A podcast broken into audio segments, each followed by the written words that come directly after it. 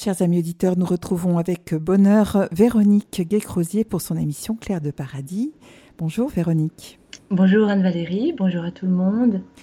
Alors Véronique, aujourd'hui vous allez nous parler d'un thème particulier que je vous laisse annoncer à nos auditeurs. Oui, alors euh, aujourd'hui on fera un petit peu d'histoire de Thérèse et de la France, mais aussi j'avais promis la dernière fois de parler des doutes de Thérèse sur sa vocation. Alors, je vais commencer par euh, vous raconter cela, puisque le thème le titre de l'émission d'aujourd'hui est Que rien ne te trouble.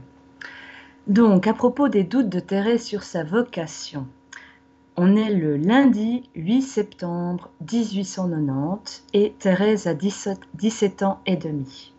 Elle est au couvent de Lisieux depuis deux ans et demi et elle va bientôt prendre des engagements irrévocables en prononçant sa profession. Cette cérémonie a lieu dans l'intimité, en clôture, mais pourtant par là, par cette profession, Thérèse déclare publiquement et officiellement son entrée dans la vie religieuse. Elle doit aussi prononcer les trois saints vœux de pauvreté, chasteté et obéissance. Et enfin, elle va s'engager à suivre les constitutions et les règles du Carmel de Lisieux, en un mot, son désir d'être carmélite se réalise enfin. Un désir qui remonte à huit ans plus tôt, le 2 au 2 octobre 1882, quand euh, sa grande sœur Pauline était entrée au Carmel. Donc Thérèse était alors âgée de 9 ans. Et voilà d'ailleurs son souvenir. Je me souviendrai toujours, ma mère chérie, donc elle s'adresse à Pauline, avec quelle tendresse vous m'avez consolé de son départ pour le Carmel. Puis vous m'avez expliqué la vie du Carmel qui me sembla bien belle. En repassant dans mon esprit tout ce que vous m'aviez dit, je sentis que le Carmel était le désert où le bon Dieu voulait que j'aille aussi me cacher. Je le sentis avec tant de force qu'il n'eut pas le moindre doute dans mon cœur. Ce n'était pas un rêve d'enfant qui se laisse entraîner, mais la certitude d'un appel divin. Je voulais aller au Carmel, non pour Pauline, mais pour Jésus seul. Cela fait donc huit ans que Thérèse veut être carmélite. Et après un long temps de fiançailles, en effet son noviciat avait été prolongé de huit mois à la demande du supérieur du Carmel, qui jugeait Thérèse encore trop jeune, eh bien donc, Thérèse arrive à la fin de son noviciat, elle va enfin réaliser le grand acte de sa vie, se consacrer au Seigneur jusqu'à sa mort. Jusqu'à sa mort, oui. Or, voici ce qui arriva les quelques heures précédant ce beau jour de ses noces. Thérèse était au cœur, avec les autres religieuses, faisant son chemin de la croix. Elle devait y rester jusqu'à minuit, mais, raconte-t-elle, il s'éleva dans mon âme une tempête comme jamais je n'en avais vu. Pas un seul doute sur ma vocation ne m'était encore, encore venu à la pensée. Il fallait que je connaisse cette épreuve. Ma vocation m'apparut comme un rêve, une chimère. Je trouvais la vie du Carmel bien belle, mais le démon m'inspirait l'assurance qu'elle n'était pas faite pour moi que je tromperais les supérieurs en avançant dans une voie où je n'étais pas appelé. Mes ténèbres étaient si grandes que je ne voyais ni ne comprenais qu'une chose, je n'avais pas la vocation.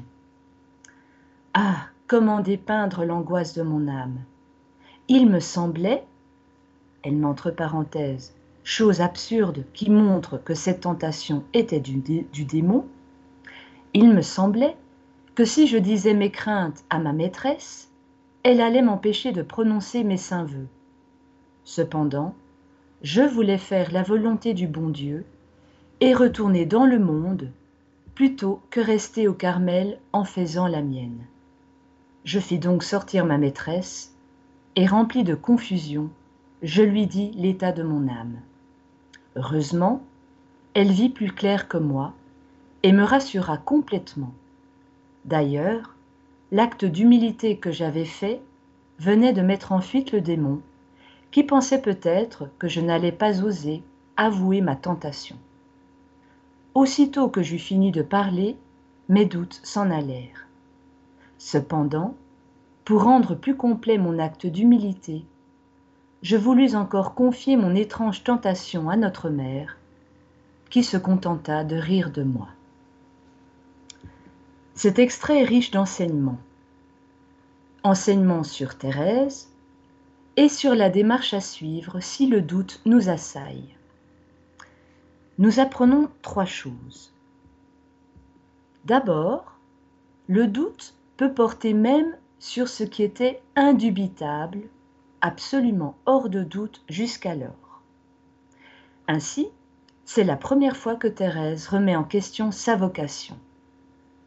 Elle dit Je ne voyais ni ne comprenais qu'une chose, je n'avais pas la vocation. Thérèse avait déjà connu le doute, le doute sur d'autres sujets, et j'en parlerai après. Mais jamais encore elle n'avait douté de son appel à la vie religieuse. Car si on remonte dans le temps, cet appel à la vie religieuse, et non pas précisément Carmel, cet appel à la vie religieuse était déjà très ancien. Il remontait à ses deux ans. Comme elle l'écrit un peu plus tôt dans son carnet, Souvent j'entendais dire que bien sûr Pauline serait religieuse. Alors, sans trop savoir ce que c'était, je pensais, moi aussi je serai religieuse. C'est là un de mes premiers souvenirs, et depuis, jamais je n'ai changé ma résolution. Évidemment, les contours de son désir d'être religieuse étaient encore imprécis puisqu'elle n'avait que deux ans. Mais ils se dessineront définitivement, clairement, sept ans plus tard, quand Pauline entrera effectivement au Carmel. Petite parenthèse, on comprend que Thérèse ait pu dire à Pauline, quand elle sera sa mère supérieure, C'est à vous, ma mère. C'est vous, ma mère, pardon, que Dieu a envoyé pour moi. C'est vous qui m'avez élevée, qui m'avez fait entrer au Carmel. Toutes les grâces de ma vie, je les ai reçues par vous. En effet, à la mort de Zélie Martin, la maman, Céline s'était choisie comme deuxième maman Marie, la sœur aînée et par mimétisme, Thérèse avait choisi l'autre grande sœur, Pauline. Et même si Thérèse savait pertinemment que Pauline quitterait la maison, on verra le mois prochain à quel point Thérèse a été viscéralement ébranlée par la décision de Pauline d'entrer au Carmel. Mais on verra aussi que c'est quand même dans ces circonstances, humainement dramatiques, que la vocation de Thérèse s'est précisée. Thérèse avait aussi confié à Mère Marie de Gonzague, qui était alors la mère supérieure du couvent de Lisieux, la certitude de sa vocation, c'est-à-dire d'un appel divin. Et Mère Marie de Gonzague n'en conçut aucun doute, mais enfin on ne reçoit pas de postulante de 9 ans. Et Thérèse avait attendu ses 16 ans. Elle s'était résignée. Et donc en ce 7 septembre, alors qu'elle y était presque, une tempête s'est levée dans son âme. Elle est dans les ténèbres. Elle pense que son désir n'est que le produit de son imagination, un rêve, une chimère. En un mot, une idée sans rapport avec la réalité.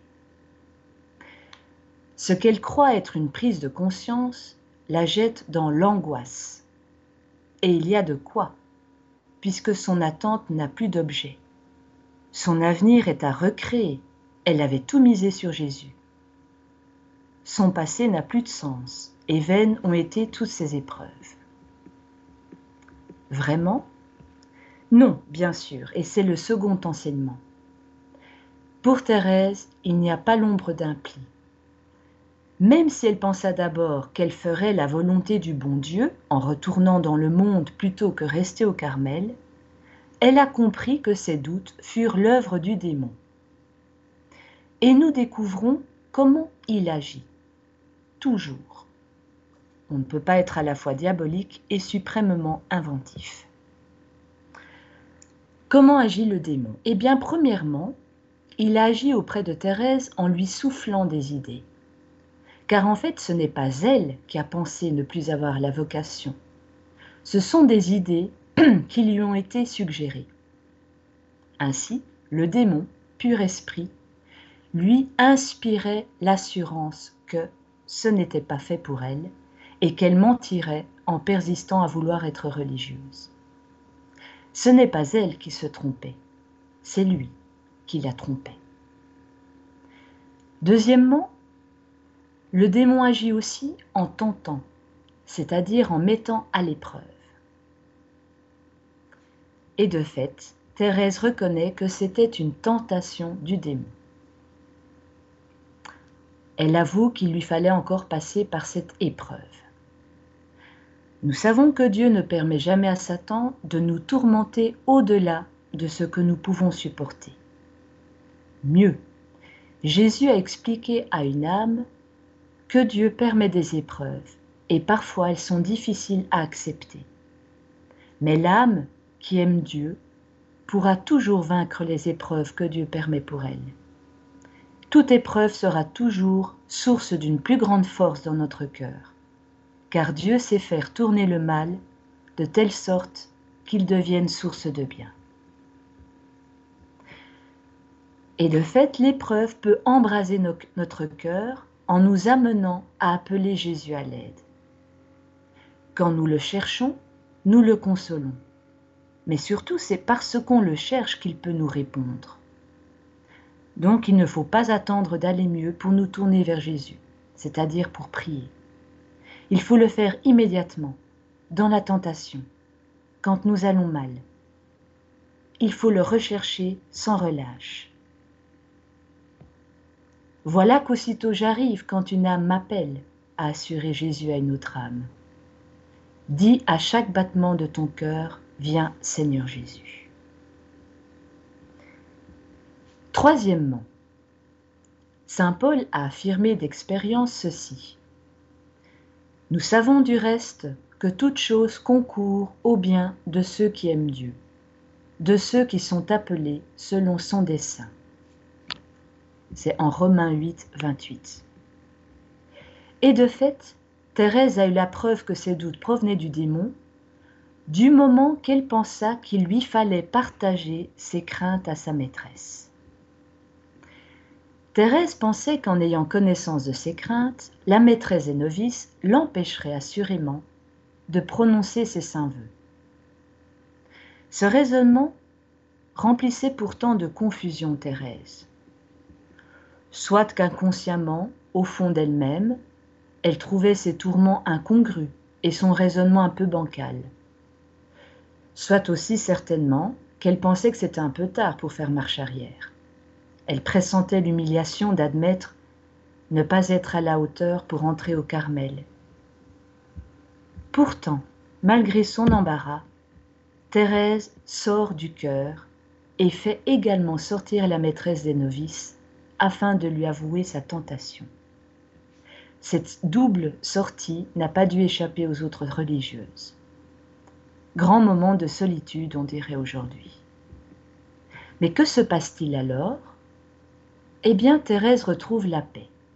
En effet, la maîtresse a complètement rassuré Thérèse sur la validité de sa vocation. La mise au jour des doutes de Thérèse a, contre toute attente, provoqué l'anéantissement de ses doutes. Finalement, c'est tout le contraire de ce que Thérèse redoutait qui est arrivé. Sa démarche d'avouer ses doutes était supposée confirmer ses doutes, dans leur contenu et dans leur danger. Rapporter l'état de son âme était censé amener la maîtresse à annuler la cérémonie de la profession de Thérèse. Elle dit Si je disais mes craintes à ma maîtresse, elle allait m'empêcher de prononcer mes saints vœux. Or, les doutes qui devaient être renforcés dans leur existence ont disparu comme par enchantement. Que s'est-il passé en réalité? La maîtresse des novices n'était pas maîtresse des novices pour rien. Elle devait être habituée à ce type de situation que Thérèse ne comprendra que plus tard, puisque c'est quinze ans après cet événement qu'elle fait ce commentaire entre parenthèses dans son manuscrit, chose absurde qui montre que cette tentation était du démon. Si sur le coup Thérèse a été attrapée, elle n'oubliera jamais cette leçon spirituelle. Ainsi, Sœur Marie de la Trinité a déposé cette réflexion de Thérèse à son procès ordinaire, en vue de sa béatification. Sœur Marie de la Trinité se souvient. À la fin d'une grande retraite, je parlais à Thérèse de mes résolutions et de la nouvelle ferveur dont j'étais animée. Mais Thérèse me dit Prenez garde à vous. J'ai toujours remarqué que l'enfer est déchaîné contre une âme qui sort de retraite. Les démons s'unissent pour nous faire tomber dès nos premiers pas, afin de nous décourager. En effet, une fois tombés, nous disons Comment pourrais-je tenir mes résolutions puisque dès à présent j'y ai manqué?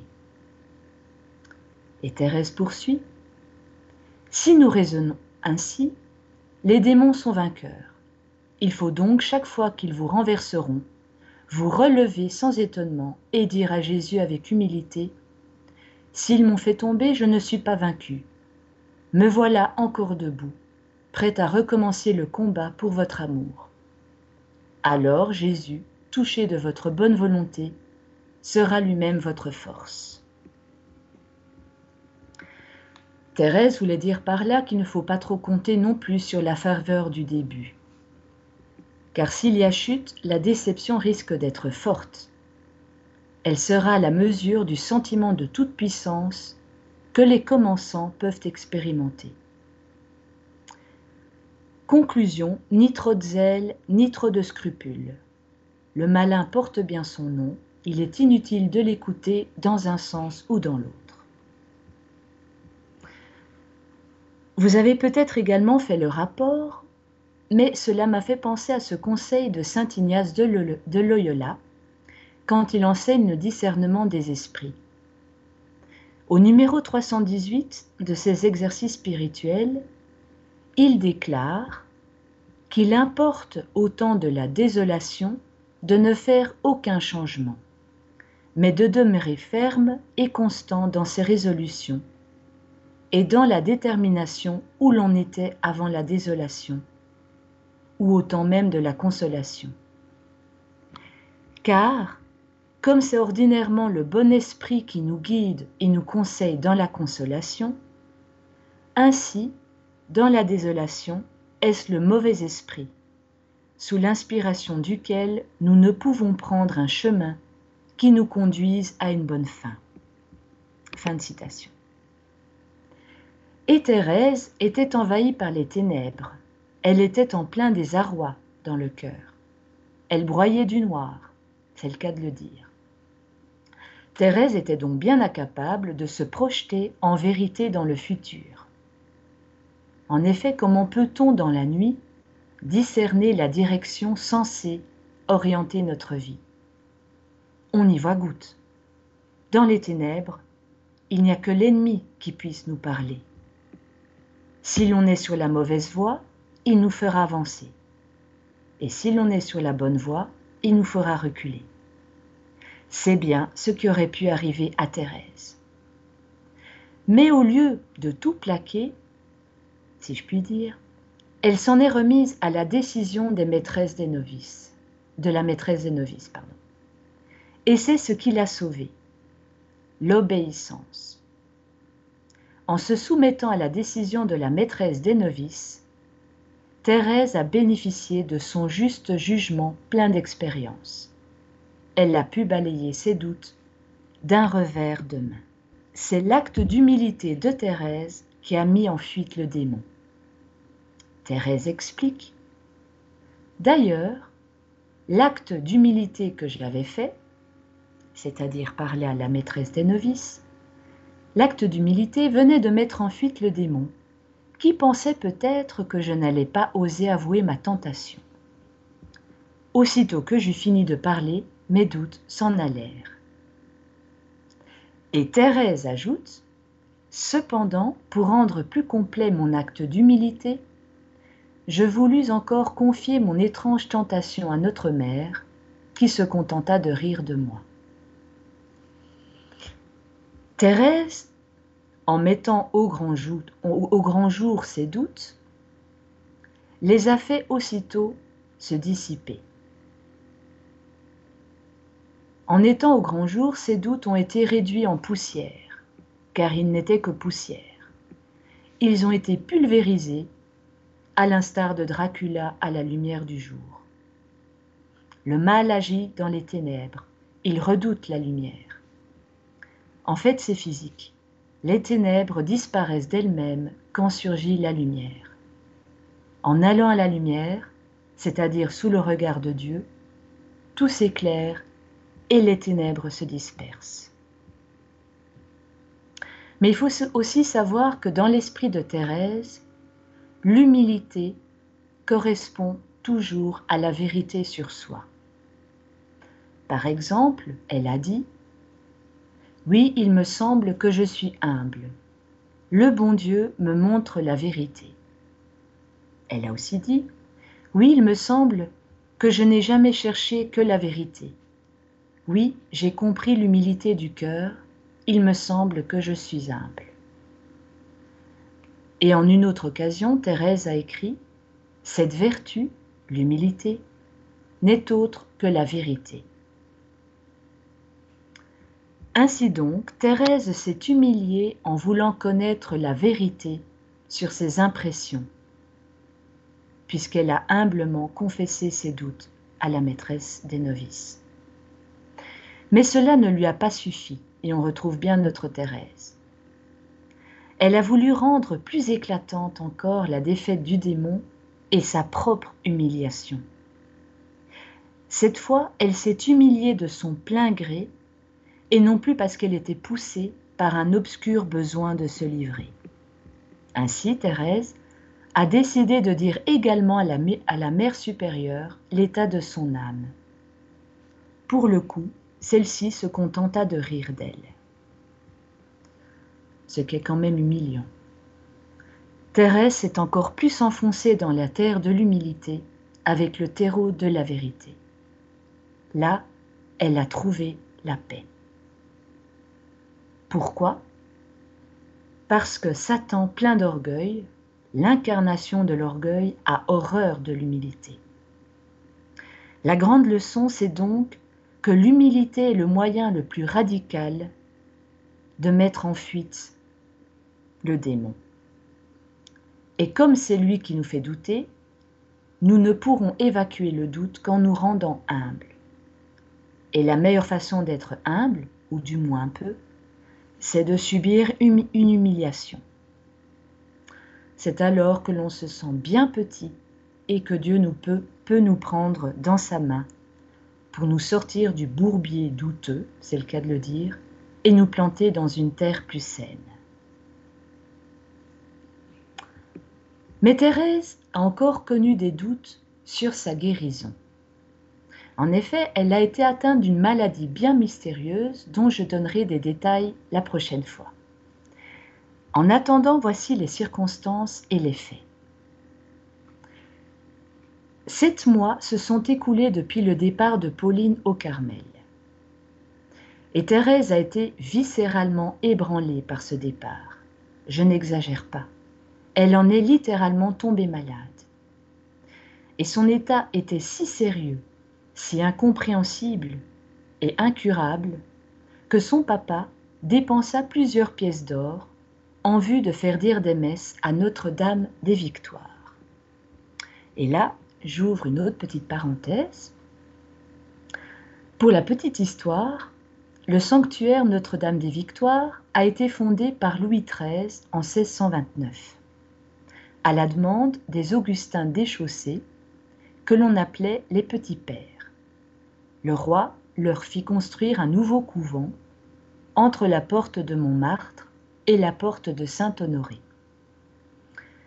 Le roi Louis XIII consacra l'église en l'honneur de la Vierge Marie sous le vocable Notre-Dame des Victoires, dans le but de la remercier de toutes les victoires qu'il avait emportées sous sa protection. Ce que l'on sait peut-être moins, c'est que huit ans plus tard, l'un des religieux augustins, frère Fiacre, a été visité par la Vierge Marie qui lui présenta l'enfant que Dieu voulait donner à la France. Mais la réalisation de cette nouvelle, cet enfant que Dieu voulait donner à la France, dépendait de la récitation de trois neuvaines. À Notre-Dame des Grâces, à Cotignac, à Notre-Dame de Paris et à Notre-Dame des Victoires, à Paris aussi. Frère Fiacre s'est acquitté de ces trois neuvaines et le dernier jour, Anne d'Autriche est enfin tombée enceinte, après plusieurs fausses couches et 23 ans de mariage. Elle donna naissance à un petit garçon, Louis Dieudonné, celui que l'on appellera l'enfant du miracle, et qui n'est autre que le futur Louis XIV. Et dans la foulée, le roi Louis XIII exprimera sa reconnaissance en consacrant la France à la Vierge Marie.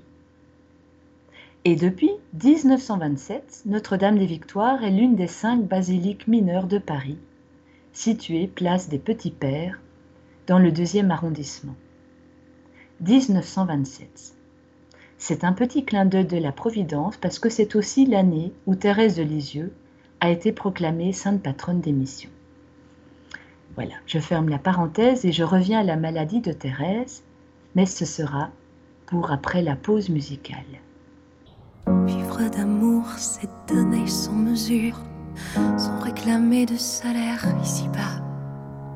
Sans compter, je donne étant bien sûr que lorsqu'on aime, on ne calcule pas. Au cœur divin débordant de tendresse, j'ai tout donné, légèrement je cours. Je n'ai plus rien que ma seule richesse. Vivre d'amour, vivre d'amour, c'est bannir toute crainte, tout souvenir des fautes du passé. De mes péchés, je ne vois nulle empreinte. En un instant, l'amour a tout brûlé. Flamme divine, au très douce fournaise. En ton foyer, je fixe mon séjour. Tes feux que je chante à mon aise. Je vis d'amour. Vivre d'amour, c'est garder en soi-même un grand trésor en un vase mortel. Mon bien-aimé, ma faiblesse est extrême. Ah, je suis loin d'être un ange du ciel. Mais si je tombe à chaque heure qui passe, me relevant, tu viens à mon secours. À chaque instant, tu me donnes ta grâce. Je vis d'amour. Vivre d'amour, c'est naviguer sans cesse, semant la paix et la joie dans les cœurs. Pilote aimé, la charité me presse, car je te vois dans les âmes, mes sœurs. La charité, voilà ma seule étoile. À sa clarté, je vogue son détour. Suis ma devise écrite sur ma voile. Vivre d'amour, vivre d'amour, quelle étrange folie. Le monde, cessez de chanter. Ne perdez pas vos parfums. Utilement, sachez les employer. Des amants, il faut la solitude. Un cœur à cœur qui dure nuit et jour. Ton seul regard fait ma béatitude. Je meurs d'amour, mourir d'amour, voilà mon espérance. Quand je verrai se briser mes liens, mon Dieu sera ma grande récompense. Posséder d'autres biens. De son amour, je veux être embrasé. Je veux le voir, m'unir à lui toujours. Voilà mon ciel, voilà ma destinée.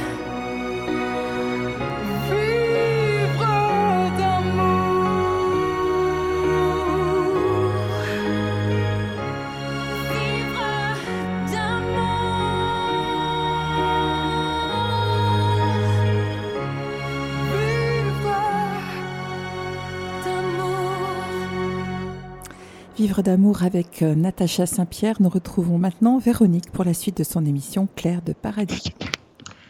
Alors pour ceux qui viennent de nous rejoindre, je parlais de la maladie étrange de Thérèse. Elle prendra fin un dimanche le 13 mai 1883. Ce jour-là, une nouvelle crise avait terrassé Thérèse. Ses trois grandes sœurs, Marie, Céline et Léonie, accablées, désemparées, s'étaient unies en prière au chevet de Thérèse. C'est quand l'épreuve confinera à l'insupportable pour tous que Thérèse sera guérie. Nous voilà avertis. Le miracle tant attendu surviendra avec une intervention de la Vierge Marie. Écoutons Thérèse le raconter. Ne trouvant aucun secours sur la terre, la pauvre petite Thérèse s'était aussi tournée vers sa mère du ciel. Elle la priait de tout son cœur d'avoir enfin pitié d'elle. Tout à coup, la Sainte Vierge me parut belle, si belle que jamais je n'avais vu rien de si beau. Son visage respirait une bonté et une tendresse ineffables. Mais ce qui me pénétra jusqu'au fond de l'âme, ce fut le ravissant sourire de la Sainte Vierge. Alors, toutes mes peines s'évanouirent. De grosses larmes jaillirent de mes paupières et coulèrent silencieusement sur mes joues. Mais c'étaient des larmes d'une joie sans mélange. Ah, pensai-je, la Sainte Vierge m'a souri, que je suis heureuse. Thérèse constate que seule sa grande sœur Marie a pressenti le miracle. Elle dit Marie, qui me regardait avec amour, elle semblait émue et paraissait se douter de la faveur que la Sainte Vierge m'avait accordée. Ah, c'était bien à elle, à ses prières touchantes, que je devais la grâce du sourire de la Reine des cieux. En voyant mon regard fixé sur la Sainte Vierge, elle s'était dit Thérèse est guérie. Peut-être que sa sœur Marie le lui a dit après coup. Ce qui est par contre certain, c'est que Thérèse voulait garder pour elle ce fait. Elle se souvient avoir pensé Jamais je ne le dirai à personne, car alors mon bonheur disparaîtrait. Pourquoi Thérèse pensait-elle cela? Eh bien, c'est parce qu'elle avait eu un pressentiment. Et son pressentiment s'avérera justifié. En fait, on retrouve un peu le même schéma que pour ses doutes à la veille de sa profession. Il est aussi question de révéler quelque chose qu'elle a vécu dans le secret de son âme. D'un côté les doutes, et ici le sourire de la Vierge Marie. La différence sera que les destinataires de, cette vérité du sourire de la Vierge Marie, eh bien les destinataires ne sauront pas accueillir dignement cette vérité. À la veille de sa profession dont j'ai parlé avant, Thérèse admettait qu'en avouant ses doutes, elle risquait d'être renvoyée du couvent et de voir disparaître son vœu de devenir religieuse. Or, en fait, ce sont ses doutes qui ont disparu et elle n'avait pas envisagé cette hypothèse. Parce que la maîtresse des novices avait parfaitement géré l'aveu de Thérèse. Ici, en avouant le miracle, Thérèse pressent qu'elle risque de voir disparaître son bonheur. Et c'est ce qui arrivera. Car Marie finit par découvrir le secret et Thérèse explique quelques lignes plus loin. Marie avait deviné que la Sainte Vierge m'avait accordé quelques grâces cachées. Aussi, lorsque je fus seule avec elle, me demandant ce que j'avais vu, je ne pus résister à ces questions si tendres et si pressantes. Étonnée de voir mon, mon secret découvert, sans que je l'ai révélé, je le confiai tout entier à ma chère Marie. Hélas, comme je l'avais senti, mon bonheur allait disparaître et se changer en amertume. Le schéma est identique mais les conséquences sont différentes parce que la vérité n'a pas été acceptée telle qu'elle. Dans le premier cas, avec ses doutes sur sa vocation, Thérèse avait mis à la lumière de la poussière qui s'est volatilisée pour laisser apparaître la vérité. Ici, c'est la vérité qui sera recouverte de poussière poussière que déposent les incompréhensions, la soif de merveilleux, la curiosité, etc. L'autre différence, c'est que Thérèse a mis en lumière un fait réel, le sourire de la Vierge Marie. Ce n'est donc pas ce miracle qui va se volatiliser, mais ses effets collatéraux, c'est-à-dire les douces impressions de Thérèse. Et Thérèse le révèle dans son manuscrit 13 ans après les faits. C'est seulement à ce moment-là que Céline, qui était la première lectrice des cahiers de Thérèse, et Pauline, qui était la destinataire des manuscrits, c'est seulement à ce moment-là qu'elles apprendront que la joie de Thérèse s'est changée en tristesse. Mais pourquoi le bonheur de Thérèse a-t-il cédé la place à l'amertume? Eh bien, non seulement Marie la sœur Marie devina et sut tout, mais elle demanda encore à Thérèse la permission de le communiquer aux carmélites. La petite Thérèse n'avait que dix ans, et elle n'a pu refuser cette faveur à sa grande sœur tant aimée. En soi, la réaction de Marie n'est pas surprenante. Elle veut simplement partager son soulagement et les circonstances extraordinaires de la guérison de sa petite sœur auprès de ses, de. Mais l'intention bonne avait peut-être quelques défauts, car Marie a dû exciter la curiosité des autres religieuses, et ça a dérapé.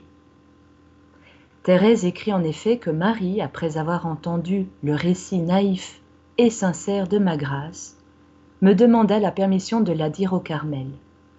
Je ne pouvais dire non. Et ce qui devait arriver arriva.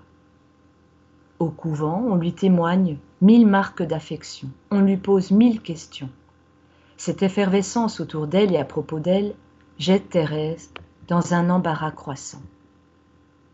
Déjà que Thérèse n'aime pas être au centre de l'attention, mais en plus, cette avidité dégénère.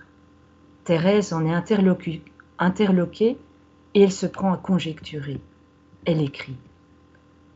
Toutes ces questions me troublèrent et me firent de la peine. Je ne pouvais dire qu'une chose. La Sainte Vierge m'avait semblé très belle et je l'avais vue me sourire. Aussi, voyant que les carmélites s'imaginaient tout autre chose, je me figurais avoir menti. Voilà le problème. On veut lui faire dire plus que ce qui est vraiment arrivé. Et cela, elle ne le peut pas. Elle ne peut mentir. C'est ainsi qu'on lui a volé son bonheur. Thérèse dit aussi ne ressentir plus qu'humiliation et profonde horreur. Pourquoi? Est-ce qu'elle en conclut que finalement ce n'est pas si extraordinaire de voir la Vierge Marie lui sourire? Pense-t-elle que le miracle était insignifiant et qu'il aurait pu être plus extraordinaire? Pense-t-elle maintenant qu'elle s'est émerveillée pour rien? Qu'elle s'en est un peu vantée? De fait, Thérèse aurait pu en tirer de la fierté ou de la satisfaction. Elle aurait pu s'estimer être une âme élue, digne de faire intervenir personnellement et matériellement la Vierge Marie. Mais au lieu de cela, elle écrit Le souvenir de la grâce ineffable que j'avais reçue fut pour moi une vraie peine d'âme. Car Thérèse a aussi vu ce que l'on a fait de ses propos, comment on les a triturés pour trouver autre chose. Elle a vu comment on peut décomposer la vérité, et cela s'est fait devant ses yeux. Elle qui avait toujours cherché la vérité uniquement. En plus, on l'a dépossédée de son secret, de son miracle, de son fait merveilleux. Il n'est plus le sien, elle ne peut plus le brandir comme une victoire. Finalement, Thérèse retourne dans le commun. Un sourire de la Vierge? Alors oui, Thérèse ne peut, plus, ne peut plus y songer sans éprouver de la gêne. C'est après coup qu'elle comprendra. Elle écrit La Sainte Vierge a permis ce tourment pour le bien de mon âme. Peut-être aurais-je eu sans lui quelques pensées de vanité. Au lieu que l'humiliation devenant mon partage, je ne pouvais me regarder sans un sentiment de profonde horreur. Ah, ce que j'ai souffert, je ne pourrai le dire qu'au ciel. Cette nouvelle épreuve aura duré quatre ans. Thérèse sera libérée de ses doutes le 4 novembre 1887 à Notre-Dame des Victoires, justement. En effet, un pèlerinage à Rome avait été organisé par son diocèse et ce pèlerinage prévoyait une étape à Paris. Or, Thérèse était du voyage avec son père dans le but de parler au Saint-Père de sa vocation. Vous vous souvenez pour lui demander une dérogation d'âge afin d'entrer plutôt au Carmel puisqu'elle n'avait que 14 ans et demi. Et parmi toutes les merveilles de la capitale, Paris, une seule a ravi Thérèse. C'est Notre-Dame des Victoires. Il s'était rendu au sanctuaire marial et, mais écoutons-la. Ah, ce que j'ai senti à ses pieds, je ne pourrais le dire. Les grâces que la Vierge m'accorda m'émurent si profondément que mes larmes seules traduisirent mon bonheur. La Sainte Vierge m'a fait sentir que c'était vraiment elle qui m'avait souri et m'avait guéri. J'ai compris qu'elle veillait sur moi, que j'étais son enfant. Avec quelle ferveur ne l'ai-je pas prié de me garder toujours et de réaliser bientôt mon rêve d'être carmélite? En me cachant à l'ombre de son manteau virginal. C'était là un de mes premiers désirs d'enfant. En grandissant, j'avais compris que c'était au Carmel qu'il me serait possible de trouver véritablement le manteau de la Sainte Vierge. Et c'était vers cette montagne fertile que tendaient tous mes désirs. Selon les mots de Thérèse, ce sera la seconde grâce de la Vierge Marie, après celui de sa conversion l'année d'avant. Comme si ce n'était pas suffisant, Thérèse a aussi commencé à s'interroger sur sa maladie elle-même, au point de douter aussi d'avoir été vraiment malade. Elle écrit Longtemps après ma guérison, j'ai cru que j'avais fait exprès d'être malade, et ce fut là un vrai martyr pour mon âme. Je le dis à Marie, sa sœur, qui me rassura de son mieux, avec sa bonté ordinaire. Je le dis à Confesse, et là encore, mon confesseur essaya de me tranquilliser, disant que ce n'était pas possible d'avoir fait semblant d'être malade au point où je l'avais été. Marie, toujours. Avec le recul, Thérèse donne cette exégèse. Le bon Dieu, qui voulait sans doute me purifier et surtout m'humilier, me laissa ce martyr intime jusqu'à mon entrée au Carmel, où le Père de nos âmes m'enleva tous mes doutes, comme avec la main, et depuis, je suis parfaitement tranquille. Ce martyr dura donc presque quatre ans et demi cinq bons mois de plus que sa peine d'âme relative au sourire de la Vierge Marie. Cette peine d'âme fut intime parce que Thérèse était la seule à savoir à quel point elle en souffrait. Elle parle de martyr. En, effet, Marie et le confesseur estimaient qu'il était plus qu'évident que sa maladie avait été réelle. Et c'est finalement à son entrée au Carmel quand elle sera entendue en confession par le père Almire Pichon, que tous ses doutes seront balayés, comme avec la main.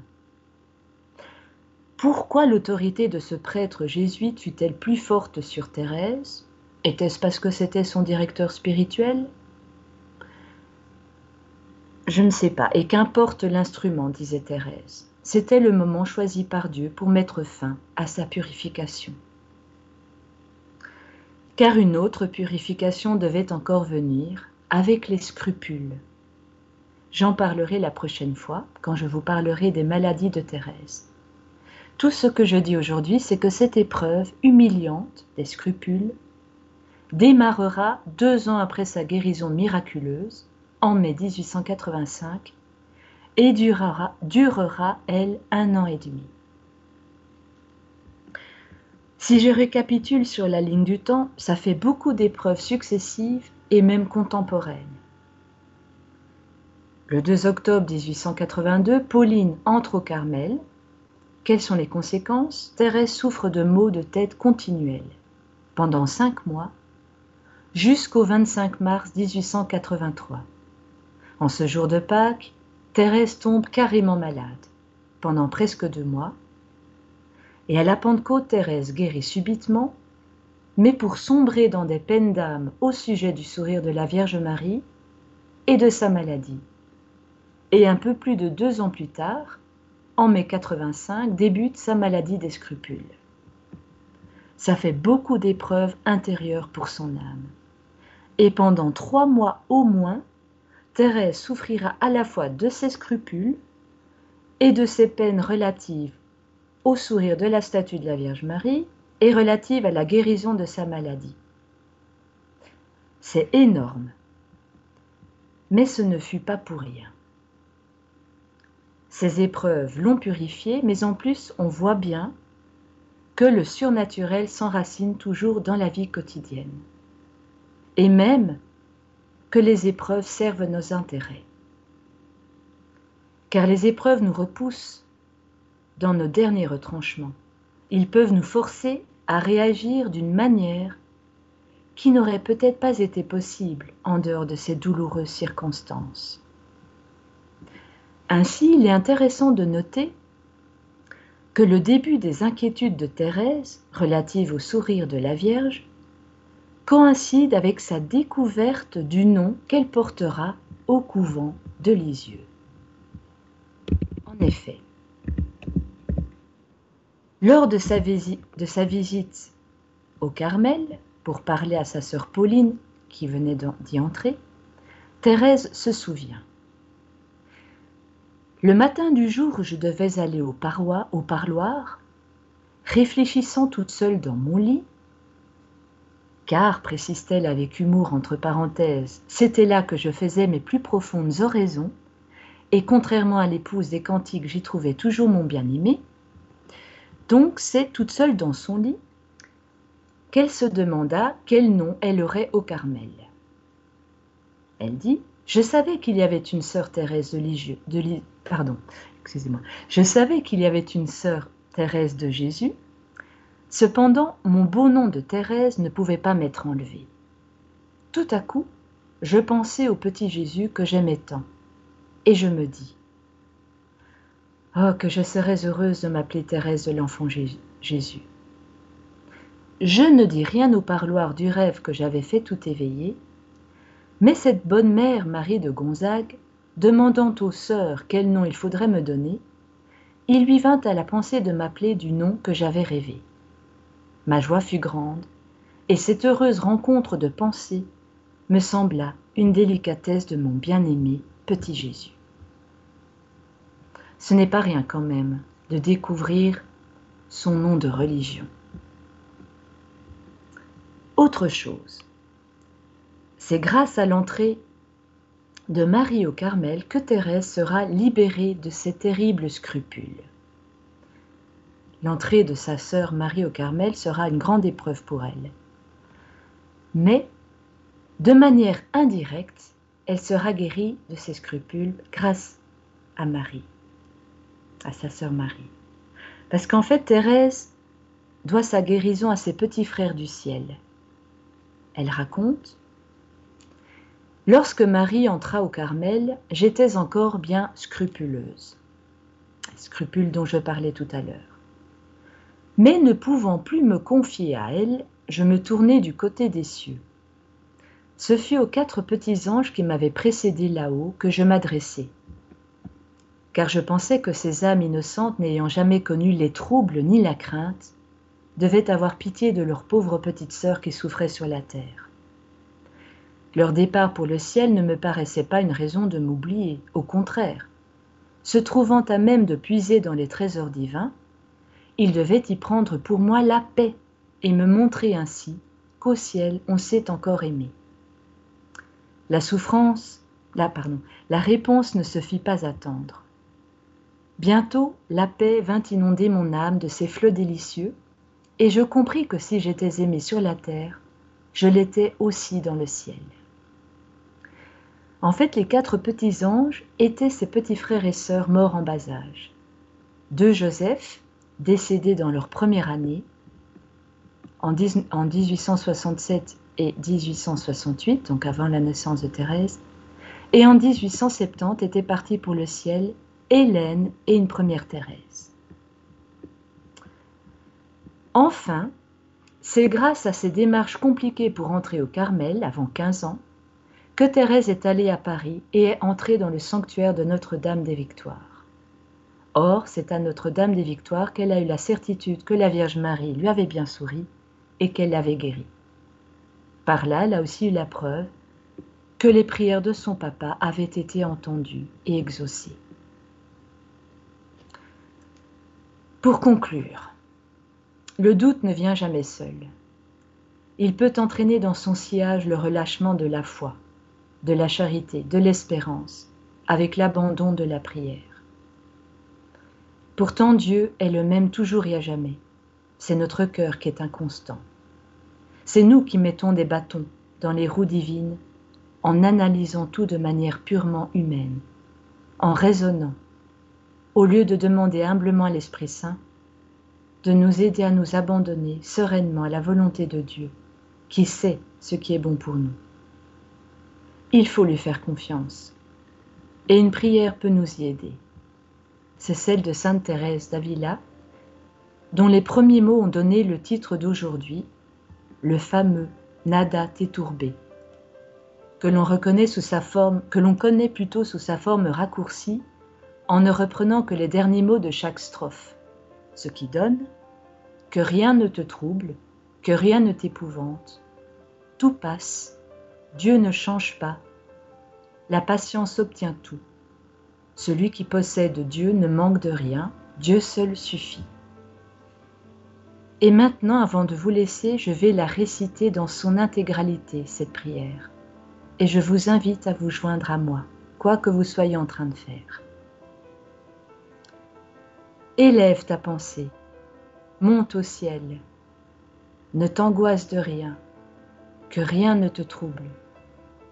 Suis Jésus-Christ d'un grand cœur, et quoi qu'il arrive, que rien ne t'épouvante. Tu vois la gloire du monde?